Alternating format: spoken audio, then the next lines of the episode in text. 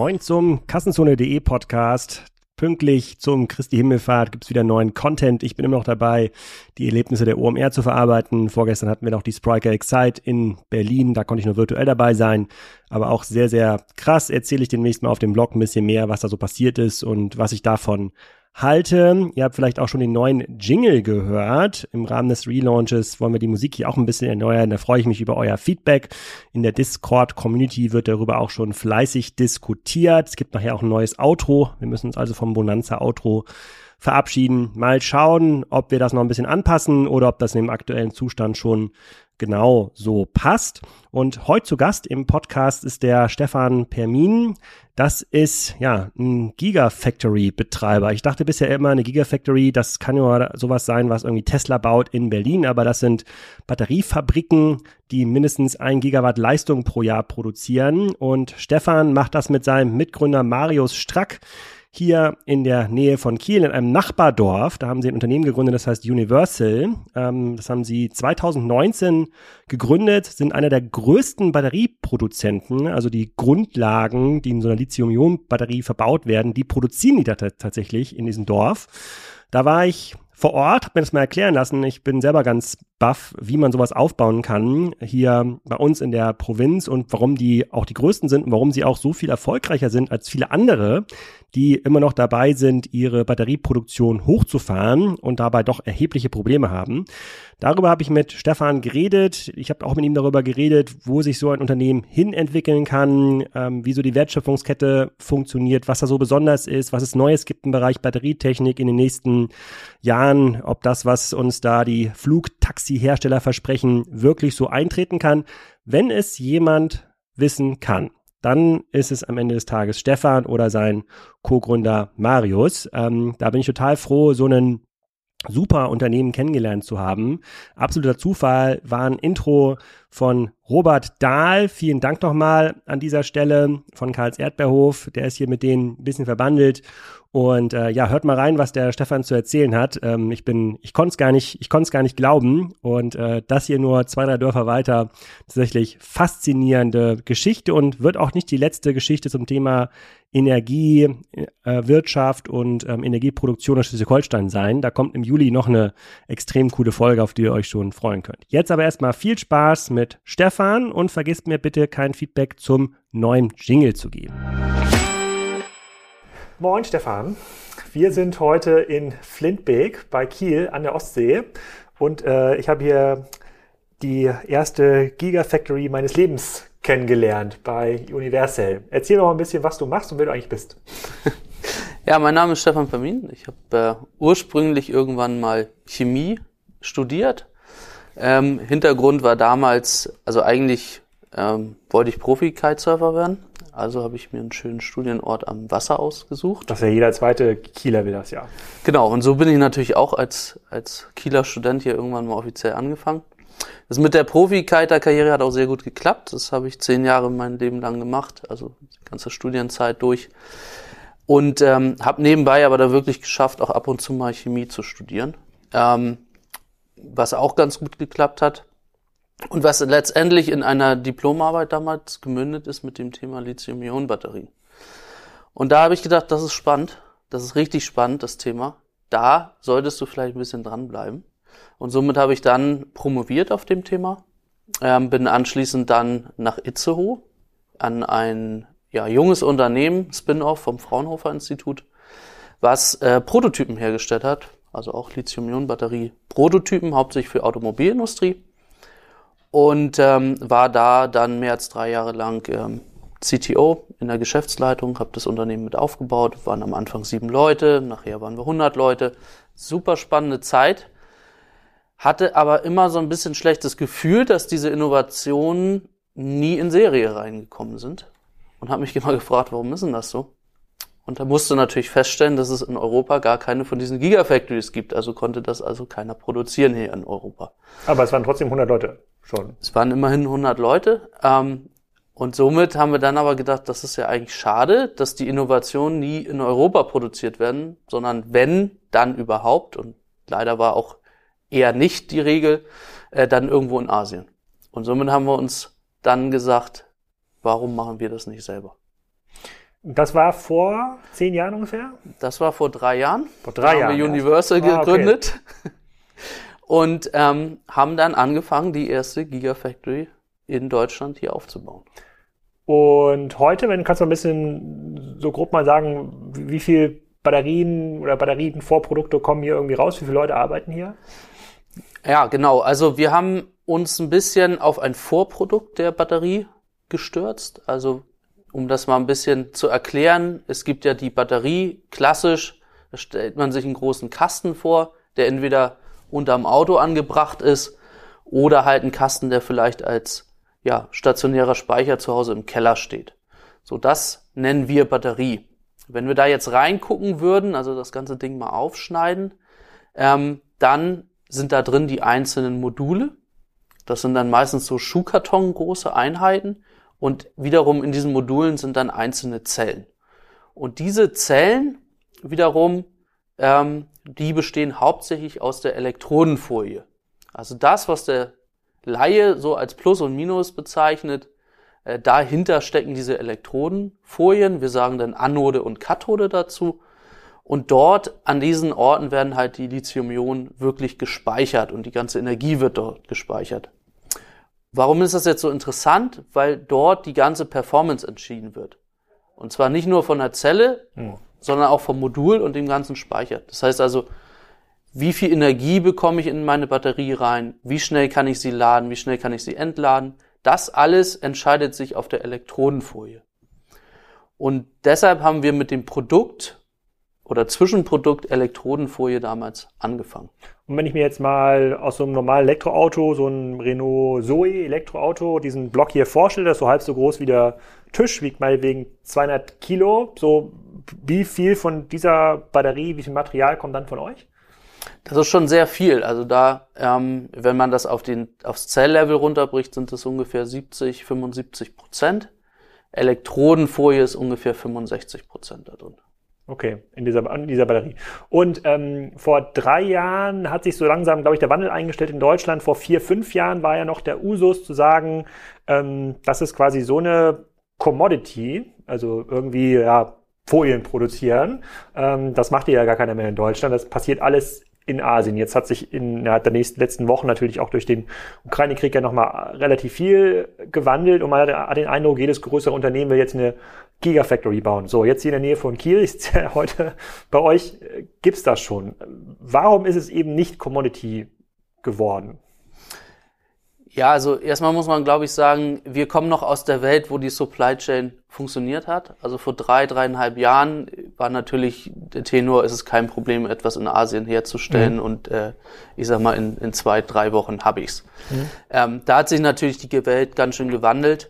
Ähm, wie gesagt, wir haben es damals gegründet, weil wir eben gesagt haben, diese Elektronenfolie ist so entscheidend, die Performance von Batterien ist absolut entscheidend für Produkte.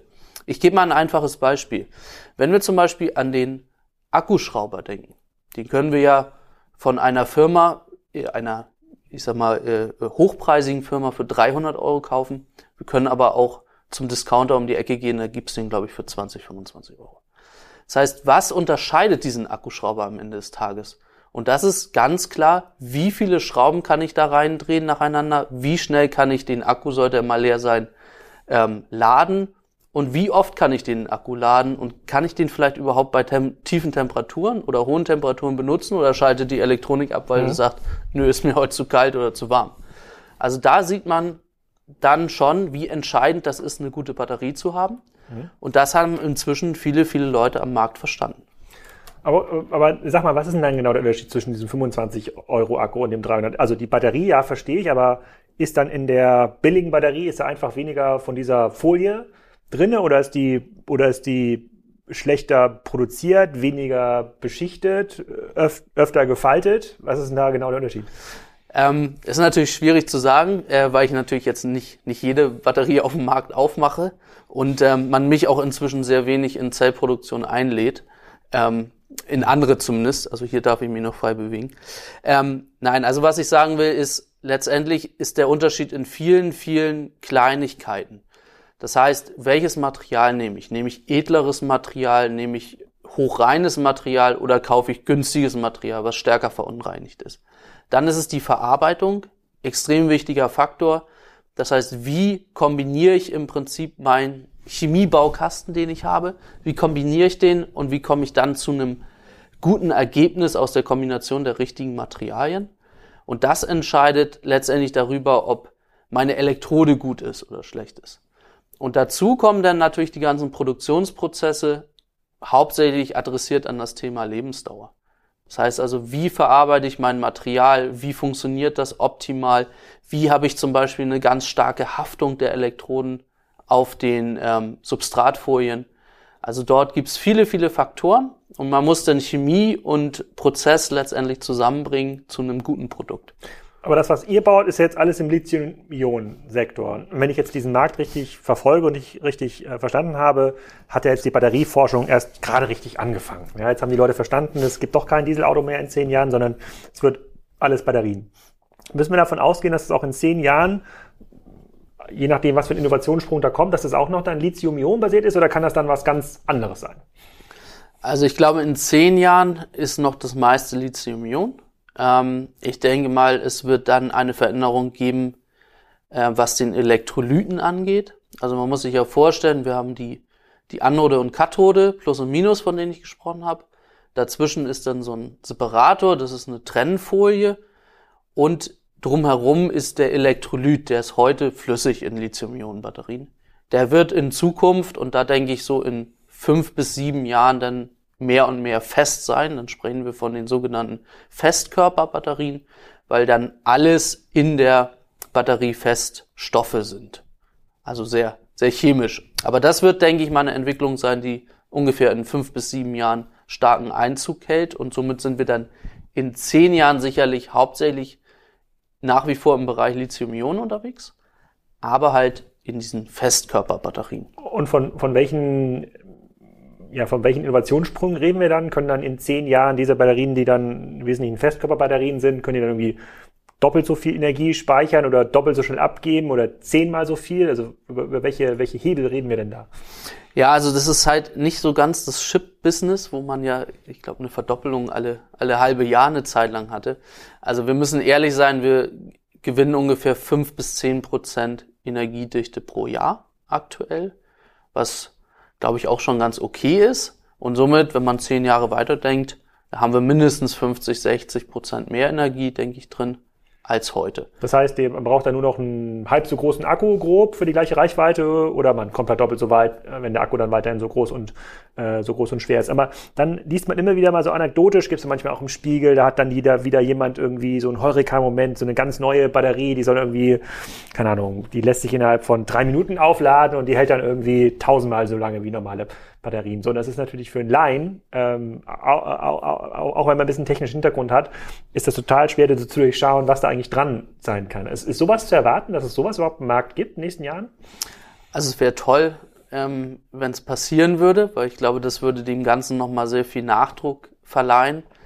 Ich glaube aber, ähm, es, ist, es ist sehr schwer und sehr unwahrscheinlich, dass das in, ich sag mal, fünf Jahren passiert. Hintergrund da ist einfach, es ist unglaublich schwierig, diese Entwicklung von einem ersten Labor-Prototypen bis hin zu einer Serienreife hinzubekommen. Also mhm. gerade im Automobilbereich reden wir da von fünf bis sieben Jahren alleine an Zeitspanne, bis man in Serie ist. Und ähm, viele dieser Kunden beauftragen uns auch damit, aktiv ihre Technologie aus dem Labor weiter voranzutreiben in Richtung Pilot- und Serienfertigungsmaßstab. Und dort sehen wir natürlich immer wieder Rückschläge, die einfach bei neuen Technologien, glaube ich, ganz natürlich sind. Und äh, deshalb ist der erste Heureka-Moment immer schön und auch schön für die Presse, aber äh, doch ein bisschen ernüchternd, wenn man das in Realität sieht. Ja, mein Heureka-Moment war ja das Intro. Vielleicht äh, sozusagen, äh, damit die Leute die auch ein bisschen transparent haben. Bei euch ist ja einer der Investoren, ist ja Robert Dahl. Äh, der war hier auch im Podcast und mit dem habe ich vor kurzem telefoniert in Vorbereitung für, den, für das OMR-Festival. Wenn dieser Podcast hier erscheint, ist das Festival schon gelaufen. Ich hoffe, der Vortrag von Robert war gut. Ähm, dann hat er gesagt, hey, sag mal, kennst du die eigentlich da aus Flintbeck? Das ist doch bei dir um die Ecke. Habe ich noch nie gehört. Batteriefertigung in Schleswig-Holstein, also Windkraft und Solaranlagen, ja, verstehe ich, aber Batterie verstehe ich noch gar nicht. Und dann habe ich äh, eure Webseite an, ab, angeschaut und da stand auch schon irgendwas von einer Gigawatt Gigawatt äh, Kapazität, ihr seid irgendwie bei 1,2 oder 1,3? 1,5. 1,5 quasi Gigawatt Output-Leistung pro Jahr. Also mit den Vorprodukten, die ihr produziert, werden dann Batterien gebaut, die dann 1 Gigawatt Speicherleistung äh, ähm, haben. So. Und wenn ich mir jetzt anhöre, was dann der VW-Chef, der Mercedes-Chef äh, im Podcast ja auch teilweise erzählen oder, im Manager-Magazin, ähm, dass sie nicht hinterherkommen mit der Batterieproduktion. Die müssen doch eigentlich nur hier anrufen, in, in Flintbeek und dann, und dann läuft's. Oder wie läuft das? Ähm, ja, also jein. Äh, wir, muss man sagen, haben uns spezialisiert auf Spezialanwendungen für Batterien.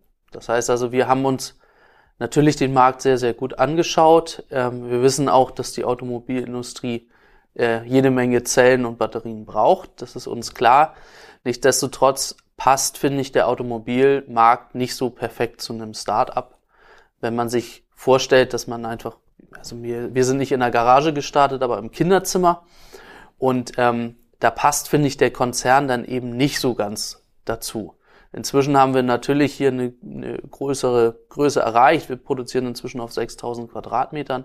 Aber wenn man das sich vergleicht mit einem Konzern wie Volkswagen oder BMW, es macht einfach, finde ich, für den Einstieg in einen Markt keinen Sinn. Das heißt, wir gehen sozusagen in die Nische, wenn man so rein möchte, die aber trotzdem ähm, milliardenschwer ist und damit sehr, sehr spannend für uns. Und mhm. dort können wir nämlich unsere Entwicklung vorantreiben und nämlich eine Zelle und eine Elektrode so bauen, wie wir das für die Anwendung für richtig halten. Hm. Okay, aber nur um die Größe noch ein bisschen zu vergleichen. Man konnte ja viel lesen jetzt über die ähm, über diese Gigafactory von ähm, Elon Musk, also jetzt auch das ähm, das Ding, was sie in Grünheide bei Berlin gebaut haben. Da sollen ja irgendwie 500.000 Autos rauskommen. Tesla ähm, äh, Model Y. Ähm, sagen wir mal, da hat jedes Auto 100 Kilowattstunden Batterie am Ende drin. Momentan sieht es so aus, dass die eher größer werden. Gerade bei äh, bei Tesla dann reden wir über 50 Millionen Kilowatt äh, ähm, Stunden, die da rauskommen. So und ähm, so weit weg seid ihr jetzt ja quasi nicht im Faktor 1000 weit weg davon. Nein, das ist korrekt. Ähm, man muss nur sehen, ähm, auch Berlin ist letztendlich eine Ankündigung. Also Stand heute werden da Autos gebaut. In erster Linie ist 50 Millionen, 50 Millionen, das wären 50 Gigawatt, korrekt? Ja, genau. genau. Also, wär, also das, was die bauen wollen, ist 50 mal so groß, was im Vergleich zu dem, was ihr jetzt schon habt. Und wenn ihr jetzt hier noch ein bisschen ausbaut in den nächsten Jahren, dann kommt da das eine oder andere Gigawatt dazu. Also es ist jetzt gar nicht so, so surreal ist es gar nicht. Nein, also es ist, es ist nicht so real und es wird auch in die Richtung gehen, dass mhm. wir weiter ausbauen. Ähm, nur halt nicht für den Standard-Massenmarkt Automotive-Bereich. So würde ich es mal einschließen. Das heißt, das, was wir hier gerne bauen, ist eine Spezialzelle, vielleicht für einen, einen Sportwagen, die halt besondere Anforderungen hat, wenn man besonders schnell beschleunigen möchte oder besonders schnell laden möchte oder ähnliches. Das ist der Markt, wo wir uns wohlfühlen, wo wir Spaß haben.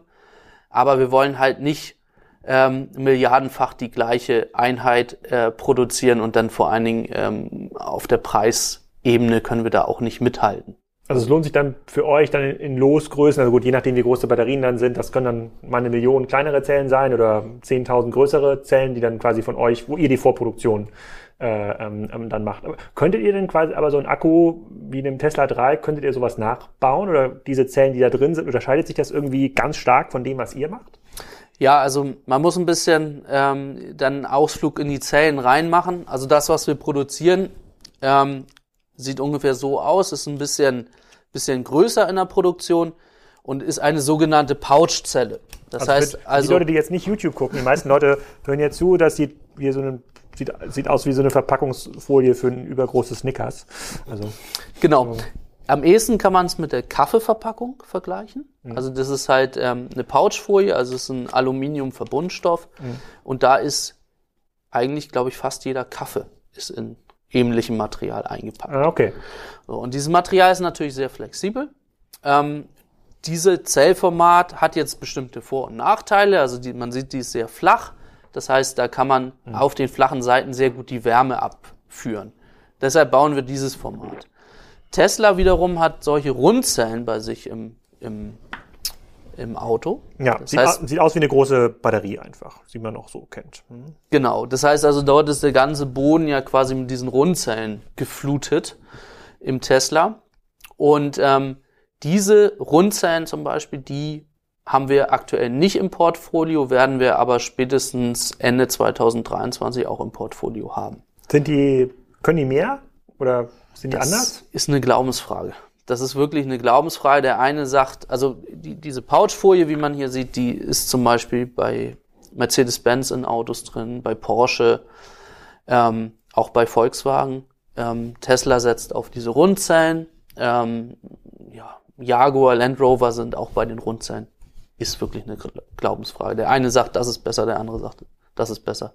Aber für diese Rundzellen oder für diese Pouchfolien gibt's ja jetzt wahrscheinlich in Korea, Taiwan, Südkorea schon große Anlagen, die sowas dann in, in Masse in Masse bauen. Und deren Produktionskapazitäten sind jetzt scheinbar ausgelastet bis 2025. Deswegen wird's ja auch mit der Elektroautomobilwende nicht so schnell gehen, wie sich das manch, wie es manch einer, ähm, äh, manch einer denkt. Ist das denn tatsächlich so schwer, das nachzubauen? Also wie lange dauert's denn, so eine Gigafactory hochzuziehen? Du hast ja gerade schon gesagt, das sind alles Ankündigungen. Es steht ja noch nirgendwo so eine große Fabrik. Ist das schwer?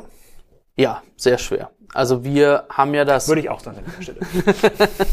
Nein, also wir, wir haben, erleben es eigentlich täglich. Also wir entwickeln ja solche Zellen, wir entwickeln die Elektroden, wir ähm, müssen die ganzen Maschinen dafür einstellen. Und da ist es doch, also viele, viele kleine Sachen im Detail, die halt doch nicht so funktionieren, wie man sich das vorstellt. Ein, ein, ein Bekannter von mir, der arbeitet bei Ford und die haben ja da auch jetzt diesen Mach-E, so eine Art, ja, hässlich aussehenden Mustang äh, gebaut und da war das so, dass die ersten paar tausend Stück, die hatten dann irgendwie Rückrufaktionen, weil dann irgendwie die Zellen verunreinigt äh, sind, dann wieder ausgetauscht werden mussten. Ist es sowas, was dann quasi in der Produktion, in der Massenproduktion dann einfach einmal auf die Füße fällt?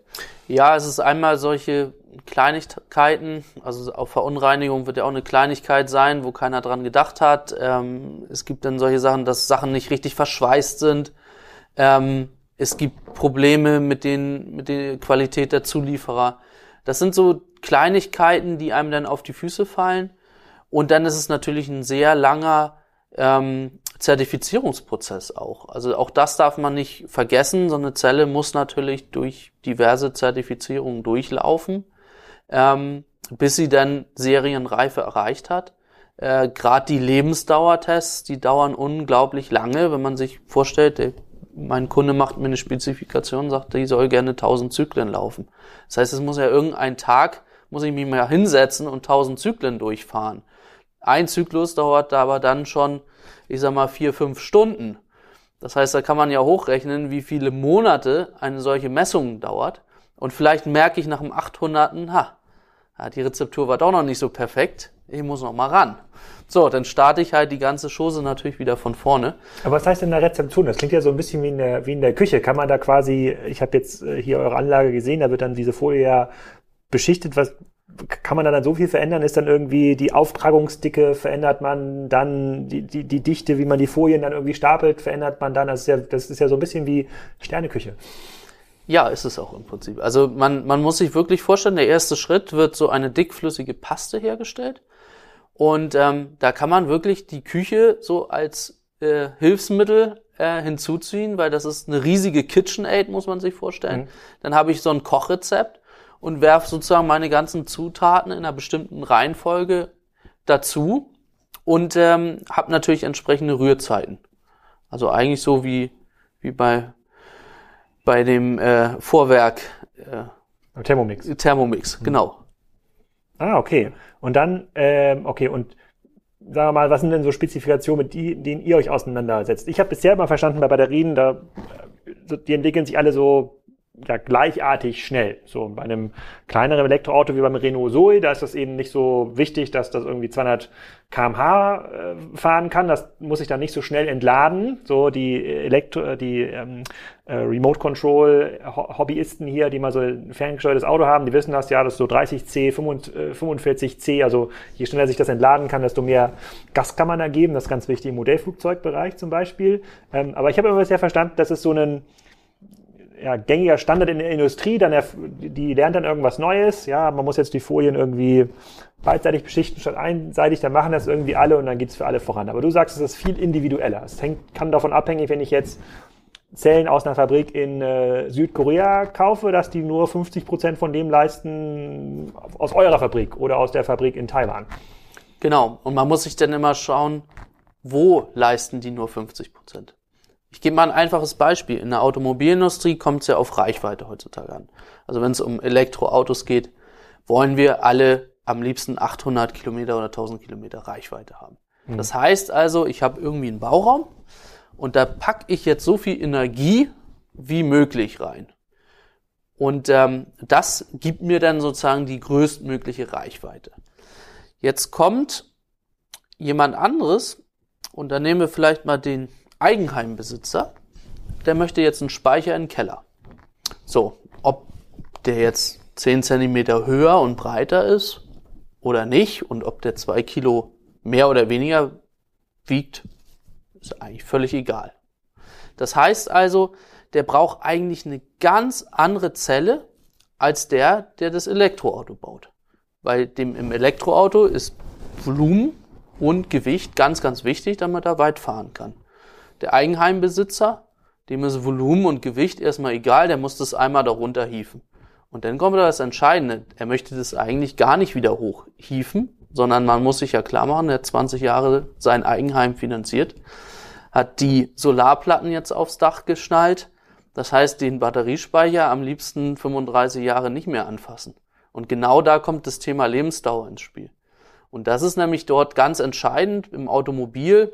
Heutzutage wir brauchen 500 Zyklen ungefähr, vielleicht 1000. Ist völlig ausreichend, um 300.000 äh, Kilometer zu fahren. Und diese 1000 Zyklen müssen dann, da muss die Batterie mindestens 90 Prozent ihrer Leistung immer abrufen. Das wäre so eine Spezifikation. Genau. Also wenn wir uns klar machen, Reichweite 1000 Kilometer und machen, machen 1000 Zyklen, ähm, da können wir ja schon, schon eine Million Kilometer weit fahren. Aber was, was ist denn dann das Ende? Das heißt dann, wenn die Batterie dann unter 80 Prozent fällt, dann ist dann, dann aber ist, dann können wir trotzdem weiterfahren. Dann können wir trotzdem genau. weiterfahren. Aber für, für, für ein Automobil ist es egal. Aber den Energiespeicher, um den jetzt nochmal zu nehmen, ähm, den wollen wir am besten jeden Tag vollladen mit den Solarplatten und am Tage, wenn wir dann oder abends die Energie brauchen, dann immer möglichst runterfahren. Mhm. Das heißt, da kann man schon eher sagen, dass wir pro Tag vielleicht ein Zyklus, äh, vielleicht auch ein bisschen mehr brauchen. Und dann kommen wir halt in diesen Bereich, wo dann die 1000 Zyklen vielleicht nicht mehr ausreichen, wenn wir den gerne zehn Jahre im Keller haben wollen. Wollen wir nicht komplett entladen und, äh, und wieder aufladen, sondern nur Teil entladen dann? Genau, weil wir halt einfach einen größeren Hub nutzen von diesem Speicher und das am besten täglich. Das heißt, wir haben viel mehr Lade-Entladezyklen und dann brauchen wir einfach ähm, eine Chemie, die dort drin ist, die einfach haltbarer ist.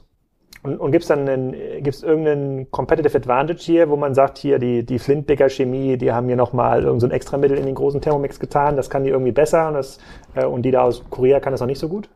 Na, unser USP ist da eher, glaube ich, dass wir wissen, was wir für welche Anwendung reinpacken müssen. Das heißt also, wir können sowohl die Zelle herstellen für jemanden, der halt diesen stationären Speicher haben möchte, wo es halt äh, um, um Lebensdauer geht, ähm, aber wir können auch sozusagen die Hochenergiezelle für jemanden bauen, der vielleicht noch mehr Energie braucht als die Automobilindustrie, nämlich zum Beispiel den Drohnenhersteller oder mhm. so einen Flugtaxihersteller, die halt einfach noch mehr Energie brauchen. Ah, das heißt, du verfolgst dann wahrscheinlich mit großer Aufmerksamkeit, was Volocopter und Co. Äh, ähm, so machen. Und liest du dir dann auch dann, die haben ja dann, äh, wer ist denn an die, wer ist denn die Börse gegangen? War das nicht Lilium? Irgendjemand hat ja, musste ja an die Börse gehen, dann standen dann irgendwelche Spezifikationen dann schon in diesen Dokumenten. Liest du dir das durch und denkst dir dann so, oh Gott, oh Gott, oh Gott, wo soll das denn herkommen? Oder liest du das durch so, oh, spannender Kunde? Also teilweise muss man schon sagen, oh Gott, äh, das ist ganz schön ambitioniert in der kurzen Zeit. Ähm, auf der anderen Seite ist es natürlich toll, ähm, weil es gibt einfach so viele Technologien auf diesem Markt, die jetzt da reinkommen. Kleine Veränderungen, große Veränderungen. Und das ist einfach total spannend zu sehen, dass solche Märkte auch wirklich erst mit den neuesten und übernächsten äh, Zellgenerationen existieren können. Also mhm. wenn sich im Bereich ähm, Zellenergiedichte Stand heute nichts tut, da muss man ehrlich sagen, wird so ein Flugtaxi niemals weit fliegen, weil mhm. es einfach nicht besser geht, sondern wir müssen halt weiterentwickeln. Und das ist aber, finde ich, auch genau das, was wir erreichen wollen und was wir spannend finden. Aber jetzt ohne dich aus dem, aus dem Fenster lehnen zu müssen, ähm, würdest du sagen, dass jetzt so die Ankündigung der Flugtaxihersteller 2025 schon in die Serienproduktion zu gehen und es dann irgendwie Taxis vom Münchner Flughafen in die Innenstadt fliegen, scheint recht weit hergeholt. Es ist ambitioniert. Aber ich bin ja auch selber in einem Startup, deshalb ähm, wir selber haben auch ambitionierte Ziele. Insofern ähm, glaube ich, kriegen wir das gemeinsam schon hin. Na, bis 2025. Na, ich, ich höre die Untertöne raus. Also bis 2025 wahrscheinlich wird wird äh, wird schwierig. Ihr redet ja nicht so sehr über Kunden, weil ihr quasi in der Vorproduktion äh, seid. Die, ähm, keine Ahnung, wenn ich jetzt einen, ähm, die äh, in meinem Elektrofahrrad quasi die Bosch-Batterie drin habe, dann könnte die vielleicht von euch, könnten die von euch ähm, diese Folien da drin ähm, haben, aber ihr, ihr veröffentlicht das nicht auf eurer Seite. Kannst du trotzdem mal so ein bisschen erzählen, was das für Kunden sind, die mit euch arbeiten und woher die eigentlich kommen? Wo, also ich habe ja jetzt einen langen Weg gebraucht, um euch zu finden, obwohl ich nah dran wohne. Wie finden euch die richtigen Kunden? Ja, also wir sind natürlich typisch norddeutsch hier oben. Wir, wir reden nicht so viel, wir, wir machen lieber. Und ähm, deshalb sind wir natürlich so ein bisschen der Underdog. Aber um da mal so ein bisschen Gefühl zu geben, also wir haben verschiedene Kunden. Ein Kunde kann sein, jemand, der halt eine ganz neue Technologie hat und die bisher im Labor äh, bestätigt hm. hat. Das heißt, der sucht einen Partner wie Universal, der ihm hilft, die ähm, ja, den, den Laborstatus in eine Serienproduktionsstatus umzuwandeln. Das heißt, der kommt zu uns und dann nehmen wir sozusagen das Kochrezept aus dem, aus dem Labor, was sozusagen in dem, in dem kleinen typischen Becherglas wie in der Schule kommt und skalieren das halt dann auf 500 oder 1000 Liter hoch. Hm. Ähm, das sind äh, Kunden, die bei uns sind und die natürlich dann der Welt beweisen wollen, ihre Technologie funktioniert und diesen Beweis kann man halt nur antreten, wenn man dann wirklich in Serienprodukten produziert und mhm. nicht, ich sag mal, in der kleinen Laborzelle. Ähm, weitere Kunden sind von uns äh, Kunden, die einfach nicht richtige Zellen am Markt. Ja, wir hatten die Flugtaxis. Jetzt muss man sich vorstellen, das Flugtaxis sind ja meistens Senkrechtstarter. Das heißt, sie brauchen viel Energie beim Starten, fliegen dann, ich sag mal, relativ energiesparsam eine Strecke ab und müssen dann nochmal landen. Und beim Landen, da brauchen die wieder sehr viel Energie. Das heißt, wenn man Standard-Commodity-Zellen dafür einsetzen wollen würde, hat man da schon seine Herausforderung, weil die sozusagen, ich sag mal, wenn die nur noch zehn Prozent gefüllt sind, nochmal die komplette Energie rausschießen müssen. Da sind viele Hochenergiezellen nicht in der Lage da muss zu. der erste Landeversuch klappen. Genau. Und somit ähm, ist es natürlich interessant, äh, speziell für solche Anwendungen eine Zelle zu bauen und zu konzipieren. Hm. Okay, aber produziert ihr zum Beispiel dann für, du hast ja dieses Sportwagenbeispiel äh, genannt, es gibt ja so ein paar Sportwagenserien, die jetzt auch mit Elektromotoren arbeiten, aber würde, kann das sein, dass ihr dann für solche Sportwagenhersteller schon was baut? Das kann sehr gut sein, dass wir ah. sowas schon machen, ja. Okay, und nur, nur ich mal äh, den, sozusagen die Größenordnung richtig verstehe. Ihr seid jetzt der größte Lithium-Ionen-Produzent oder Vorproduzent, wie man das auch nennen mag, in Deutschland oder in Europa? Ähm, Wenn es um die Elektrodenfertigung geht, sind wir aktuell Eu Europas größte laufende Fertigung. Ähm, wir hatten ja schon eingangs darüber gesprochen. Es gibt sehr, sehr viele Ankündigungen, die auch deutlich größere Zahlen präsentieren. Wenn man dann aber mal vor Ort geht, dann ist es meistens eine Fabrikhalle im Bau, so nenne ich es mal. Ähm, das heißt also, die sind noch nicht in Produktion. Das unterscheidet uns hier. Aber wenn ich jetzt der VW oder Mercedes-Chef wäre, würde ich doch zu dir gehen und sagen, äh, Stefan, mach du mir das doch. Hier ist Geld, du hast das ja schon mal offensichtlich gebaut. Wenn das in Flintbelt funktioniert, dann muss es in Stuttgart ja noch viel besser äh, ähm, funktionieren. Mach einfach diese Halle hier mal, wie, wie viel wird Mercedes brauchen? Ja, die brauchen ja auch so viel wie Tesla. Diese Halle hier mal 50. Ja, und äh, ähm, das, da muss, da muss diesen ganzen Forschungsklimbim, der kann da weg, den brauchen wir gar nicht. Wir brauchen einfach jetzt Masse und die brauchen wir, die brauchen wir schnell. Und wenn sie nicht zu dir kommen, weil du sitzt jetzt ja hier, du sitzt ja nicht in Stuttgart, wo gehen die dann, dann hin? Ja, aktuell gehen die halt nach Schweden ähm, zur Firma Northvolt, ähm, die ja exakt dieses propagiert, zu sagen, okay, wir machen das in Massenmarkt, wir machen das dann eben für 50 oder 60 oder 100 Gigawattstunden. Aber ja, du hast ja gerade gesagt, ihr seid ja bisher der größte, ihr seid größer als Northvolt offensichtlich. Genau, also das, was wir als, als laufende Produktion haben, sind wir jetzt schon größer. Und ähm, wir wollen oder wir fühlen uns halt in der Nische erstmal wohl und wollen uns da erstmal am Markt etablieren. Das gehört halt zu unserer klaren Strategie, nicht in so ein Overcommitment reinzukommen und zu sagen, ich mache jetzt, ich habe jetzt 1,5 und, und mache jetzt äh, nächstes Jahr 10. Ähm, das halte ich auch für unseriös, sondern stattdessen sagen wir halt, okay, wir machen jetzt 1,5 und nächstes Jahr wollen wir dann 3, 3,5 machen. Ich meine, man, bei diesen ganzen Zahlen, die da so, so rumschwirren, muss man sich, glaube ich, immer mal die, die realen Marktzahlen anschauen. Wenn wir da ins letzte Jahr schauen, haben wir im Weltmarkt Automotive äh, 200 Gigawattstunden weltweit produziert. Und aus wie vielen Fabriken kam das in Summe? Weltweit, das sind äh, mindestens 40, 50 Fabriken. So viel? Ja, und da gehören die ganz, ganz großen Player am Markt zu. Das ist, sind Firmen wie Samsung, Panasonic, ähm, CATL. Ähm, das heißt, das sind Firmen, diese, das sind Milliardenunternehmen, und äh, ich finde es dann immer ein bisschen schwierig zu sagen, naja, wir sind jetzt ein Startup und wir schaffen es in, in, in drei Jahren, was halt irgendwelche Player, die das seit 20 Jahren machen, nicht schaffen. Aber wenn das 200 Gigawatt Leistung sind, ähm, die da, äh, ähm, die da rauskamen bei 40, 50 Fabriken, dann ist ja die Durchschnittsfabrik ja auch nur drei bis vier Gigawatt groß und die ganz großen dann von Samsung haben ja auch nicht mehr als 20 äh. Und wenn die Nachfrage ist jetzt seit zwei, drei Jahren schon so stark, das heißt, die müssten ja auch schon angefangen haben, vor zwei, drei Jahren zu sehen, okay, die Nachfrage kommt und Umsatz immer gerne her. Und noch nicht mal die können es so einfach skalieren. Also offensichtlich, offensichtlich ja nicht, sonst wären ja Batterien nicht so, äh, nicht so teuer, wir würden mehr Elektroautos sehen. Genau. Also es ist, es ist, glaube ich, eine Riesenherausforderung, das so schnell äh, aufzuskalieren. Was, was begrenzt das? Also du hast gesagt, in der Produktion ähm, gibt es halt viele Kleinigkeiten, die man übersehen kann. Verunreinigung, ein bisschen ein Thermomix gespart, so die Paste nicht ausreichend gerührt, ja, oder zu nicht trocken genug draufgebacken oder so. Ähm, was, was macht die Skalierung sonst noch so schwer? Kann man irgendwie diese Maschinen kaufen dazu? Braucht man super viel Personal, um solche Batterien zu bauen? Also man braucht auf jeden Fall Personal, was das äh, schnell lernt, diese Batterien zu bauen. Also ich kann ja jetzt auch nicht losziehen in Kiel und sage, ich, ich suche einen Elektronenbeschichter oder ein äh, Zellbauer. Das gibt's ja nicht als Ausbildung oder äh, Studium, sondern hier muss man natürlich das ganze Personal erstmal selber ausbilden. Ähm, das ist eine Herausforderung. Dann ist es natürlich die ganze Supply Chain, muss man ja sehen. Also es gibt ja auch jemanden vor mir, der die Pulverchen herstellt, die ich sozusagen in mein Kochrezept reintue. Wo kommen die her? Auch aus Europa? Bei uns inzwischen ähm, versuchen wir mehr und mehr eine europäische Supply Chain aufzubauen. Aktuell gibt es es auch nur in Asien, muss man auch ganz klar sagen, wie es ist.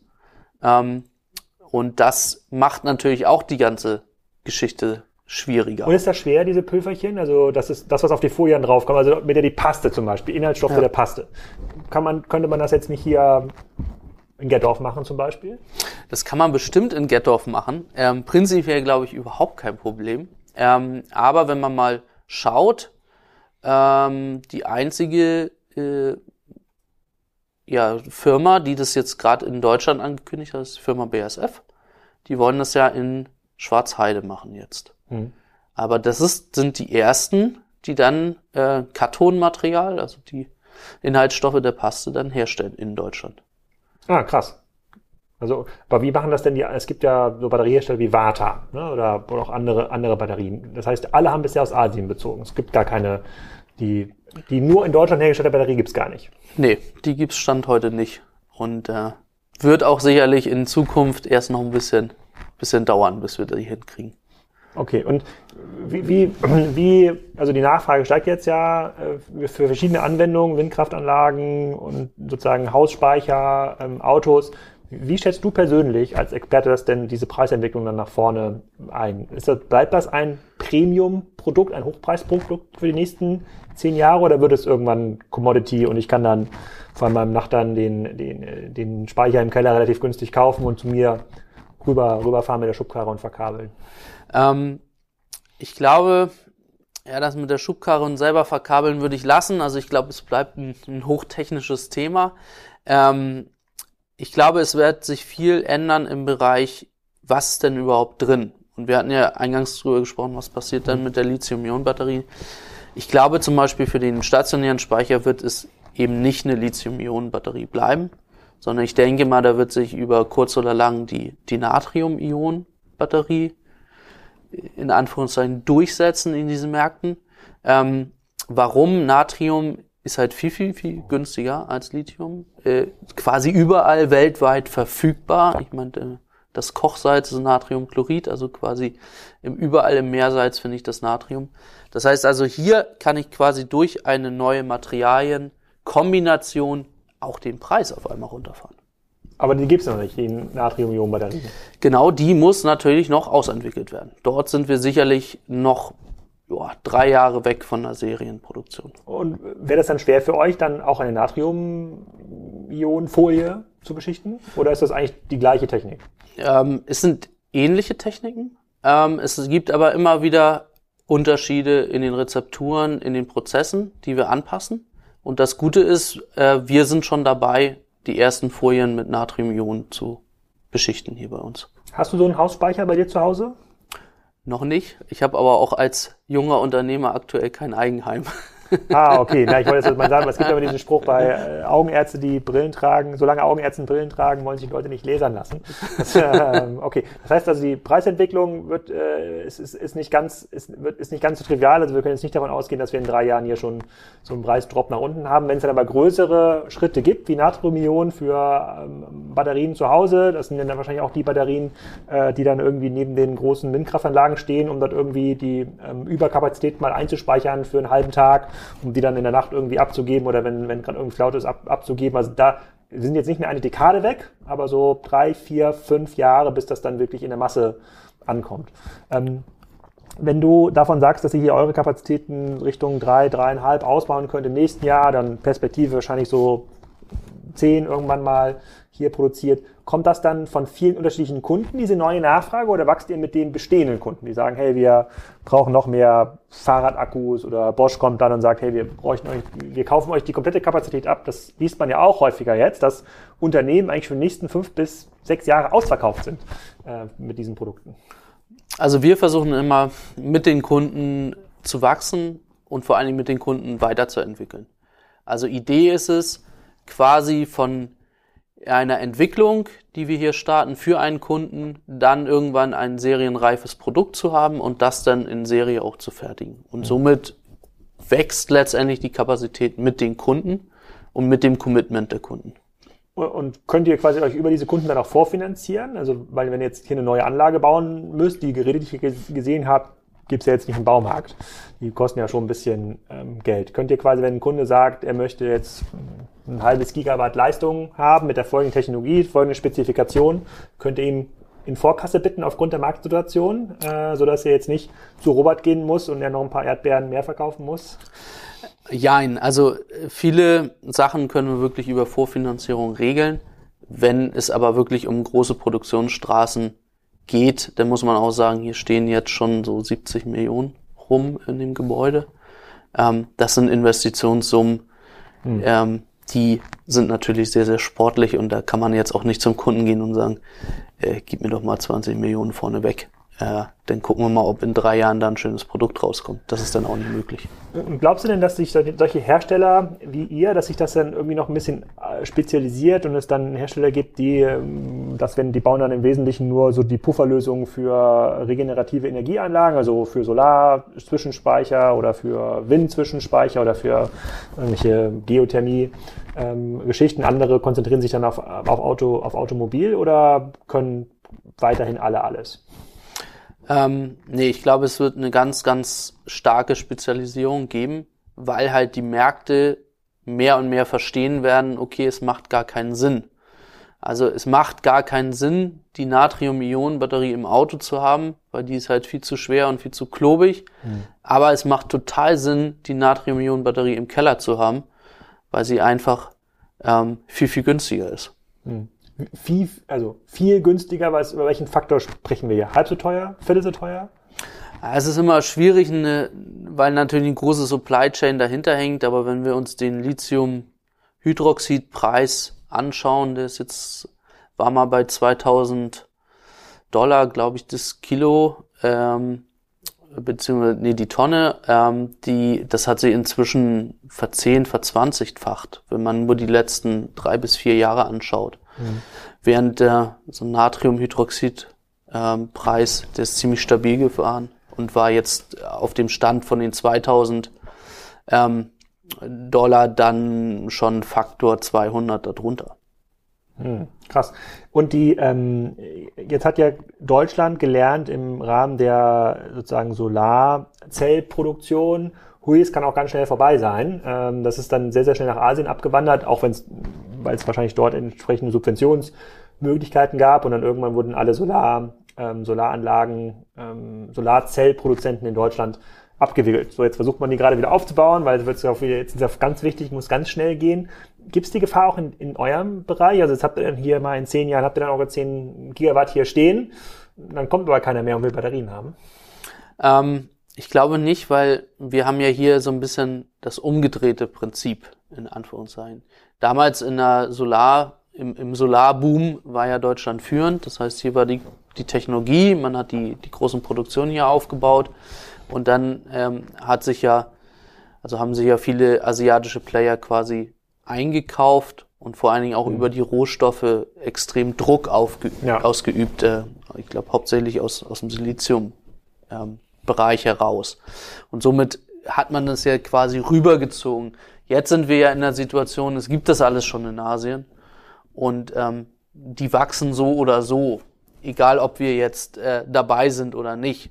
Ich glaube, die Chance für Europa ist jetzt einfach zu sagen, wir ähm, können einen Teil unseres Bedarfs, unserer Nachfrage, die wir hier in Europa haben, selber decken in Zukunft. Mhm. Weil aktuell wird ja quasi alles rübergeholt und dann ist jetzt die Chance, die hohe Nachfrage zu nutzen und zu sagen, jetzt bauen wir mal ein paar Fabriken auf mhm. ähm, und können uns selber da ein bisschen versorgen. Abgesehen von den Automobilherstellern, die da jetzt gerade ordentlich investieren müssen, äh, weil sie da nicht mehr genug aus Asien beziehen können, hast du gerade schon Northvolt genannt aus Schweden.